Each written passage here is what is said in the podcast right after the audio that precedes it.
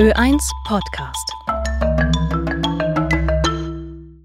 Wer die Lebensmitte mit hoher Wahrscheinlichkeit überschritten hat, wie viele von uns werden schon 100, fragt sich wohl irgendwann, wie sich all das Erlebte, Geschaffene, Verpasste zu einem Gesamtbild fügt. Im günstigsten Fall genügt es, in so einem schwachen Moment alte Fotoalben aufzuschlagen oder Files mit Privataufnahmen zu öffnen, um sich zu beruhigen. Es sei doch im Großen und Ganzen alles recht gut gelaufen, es ergebe doch ein zufriedenstellendes Gesamtbild.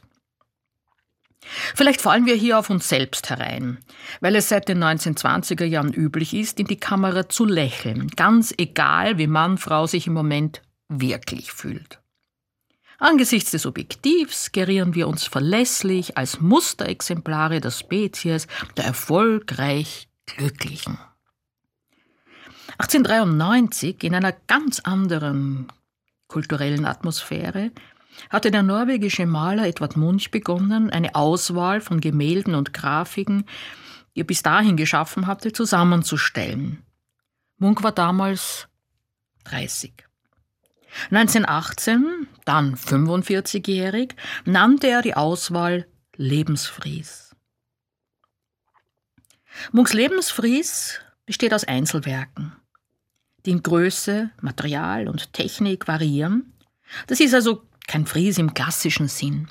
Wichtig aber ist, dass sich die Werke zu keiner Heldensaga, zu keinem Heldenleben zusammenschließen. Im Gegenteil. Seinen Lebensfries verstand Munk als Dichtung über Leben, Liebe und Tod, Betonung auf Tod.